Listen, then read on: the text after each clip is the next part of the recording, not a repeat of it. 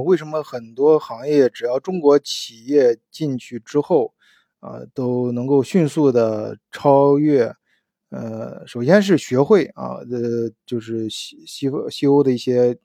呃，比较厉害的那些企业，原本就是像神一样的去崇拜的那些企业，呃，迅速学会他们的产品，甚至一些服务啊，然后在短时间内可以赶上，而且甚至超越啊，不是所有的啊，就是有些有些甚至可以超，可以弯道超车啊。这个里面其实并没有什么很玄的东西啊，也没有什么秘密，其实有就是一个非常简单的道理，因为就是因为竞争，竞争的结果啊。因为你比如说像，我想咱们很多一些。呃，朋友啊，就会经历，就是在在在中德这个商圈里面混的啊，有时候会就是双呃双边贸易都会做，就是同时会在不仅往欧洲卖东西，也会在德国采购一些东西。你比如德国确实有一些工业产品，有些特别有些你看不见的啊，你只有行就是内行人才知道那些小配件啊小，他确实做的很好啊，确实很厉害。那只有他有，那这个时候。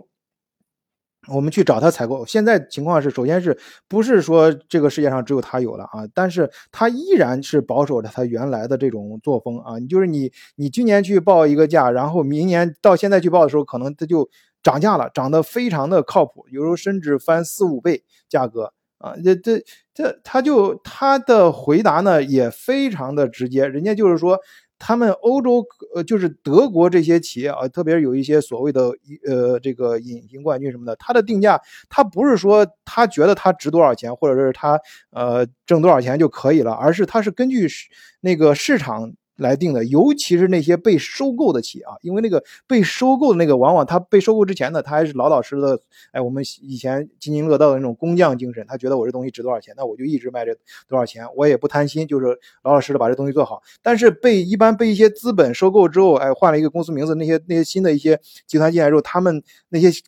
空降的新的那些呃那个经营者呢，他就按按照市场套路来了，就这个东西。他我们定价不是按照我挣多少钱那个值多少钱来定，而是，呃，我是按照市场的波动来定。哎，就是现在我一看到市场这个波动。大了，哎，我这价格马上我会涨价，涨到一个非常离谱的地步，而且他就是说，这是他产生给他产生一个错错判，因为他认为可能就还是想，他认为还是像他收购以前一样，这个东西只有他能产，你中国产不了，或者你其他地方也产不了，只能在我这儿买。其实现在不是这样的啊，这这第二个是他的他的他的错，就是他是因为他是更偏向于资。资本在运作，就是我，这是我非常不想不想看到的一个趋势啊，就是越来越多的德国企业，因为德国老牌企业是典型的莱茵模式嘛，就慢慢慢慢变成安格鲁萨辛萨克森，就是美国那种硅谷模式了，就是美美国那种企业就是靠就是他们的 CEO 他的目的就是把股票涨，其实你这个企业啊真正经营的好不好，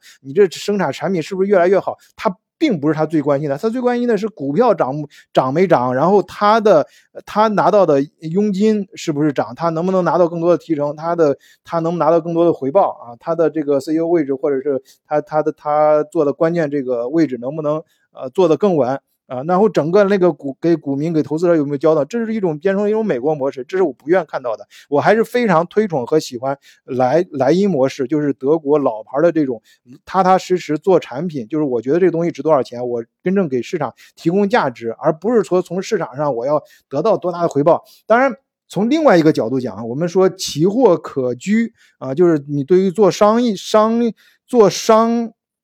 呃，做这个呃那个商做经商的人来说，那我就低价时候囤货啊。我现在市场紧俏了，我把它变变高，这价格再涨啊，呃，这个无可厚非啊，这个也是正确的。但是这要有一个限度，哎，那也从这点上也不是说刚才说那种现象，中国就不存在啊。中国你这个就没有炒炒作的什么东西，这没有，中国也也有，但是也不是说中国的那个相关这种面临这种情况的时候，这些这些制造商啊，他就多么的良心。或者多么的就就是这道德高尚，咱们呃是是接地气说人话啊，这这这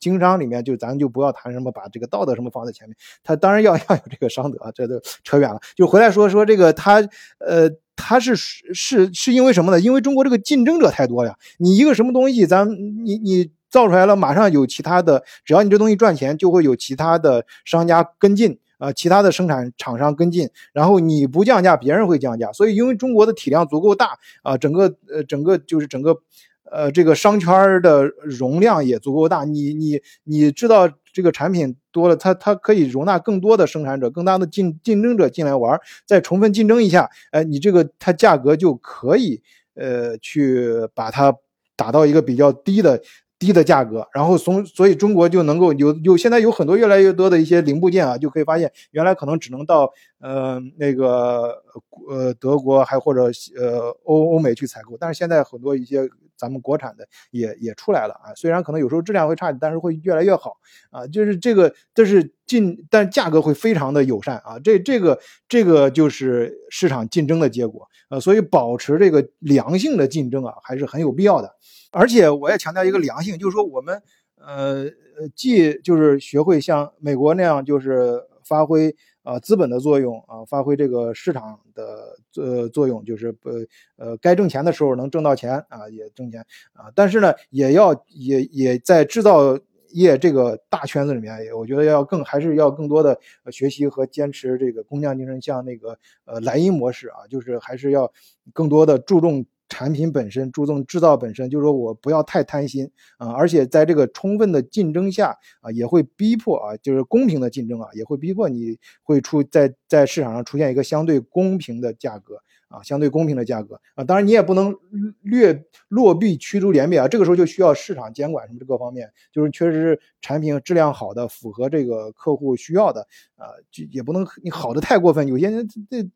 呃，我就其实我以前很不习惯听到的一一件话，就是说德国车造多好，都是把它当成一个工艺品啊，人家就不是造车，人家造的是工艺品，其实那就完全没那个必要。就是这市场会告告诉你，这这这告诉你，最后就是消费者需要什么啊，你就是造在这个一定范围内造到质量最好的、认可的就可以了，然后在一个。公平的竞争，哎，双方加持，最后出现一个啊比较良性的可持续发展的这样一个结果。最后，当经过，我觉得以现在这种模式啊，就是以现在这种态势，在于某些行业来说，如果是德国公司再这么搞下去啊。它的它原来那些传统的那些呃什么引进冠军也好啊，这个工匠精神也好，这样的企业可能会越来越少啊，越来越少，至少订单也会越来越少。呃，当然啊，中国这方面我们也不能出现另外一种极端现象啊，就是就是前几年啊，做代购的朋友啊，一定听说过这么一句话啊，在圈里面传的，就是中国人买什么什么贵，中国人卖什么什么便宜。啊，就是你，你这个竞争也不能太过分啊。就是我刚才强调的，你不能走到另外一个极端，走到这种，就是市场出现劣币驱逐良币的现象就不太好了啊。所以我们也要强调这个市场规则啊，要有这种契约精神啊。就这个，所以我就觉得综合起来看啊，就是在呃资本层面呢，我们可以学美国的啊各种这种呃方法，就是人家这个金融工具如何这个给这个企业制造业注入如何去注入呃动力啊，你这个。加天关这这加这个 N G 啊，这个给这个制造业加往里面注入动力，怎么注入啊？另外一份在在那个呃制造过程中呢，要多学一下这种莱茵精神啊。我们在生产的时候啊，还是要呃专注于产品本身啊，这个不要太贪心啊，不要把你这东西漫天要价，呃，这个去去还是要在市场充分的竞争下，我们去那个拿到这个就是做到比较好的。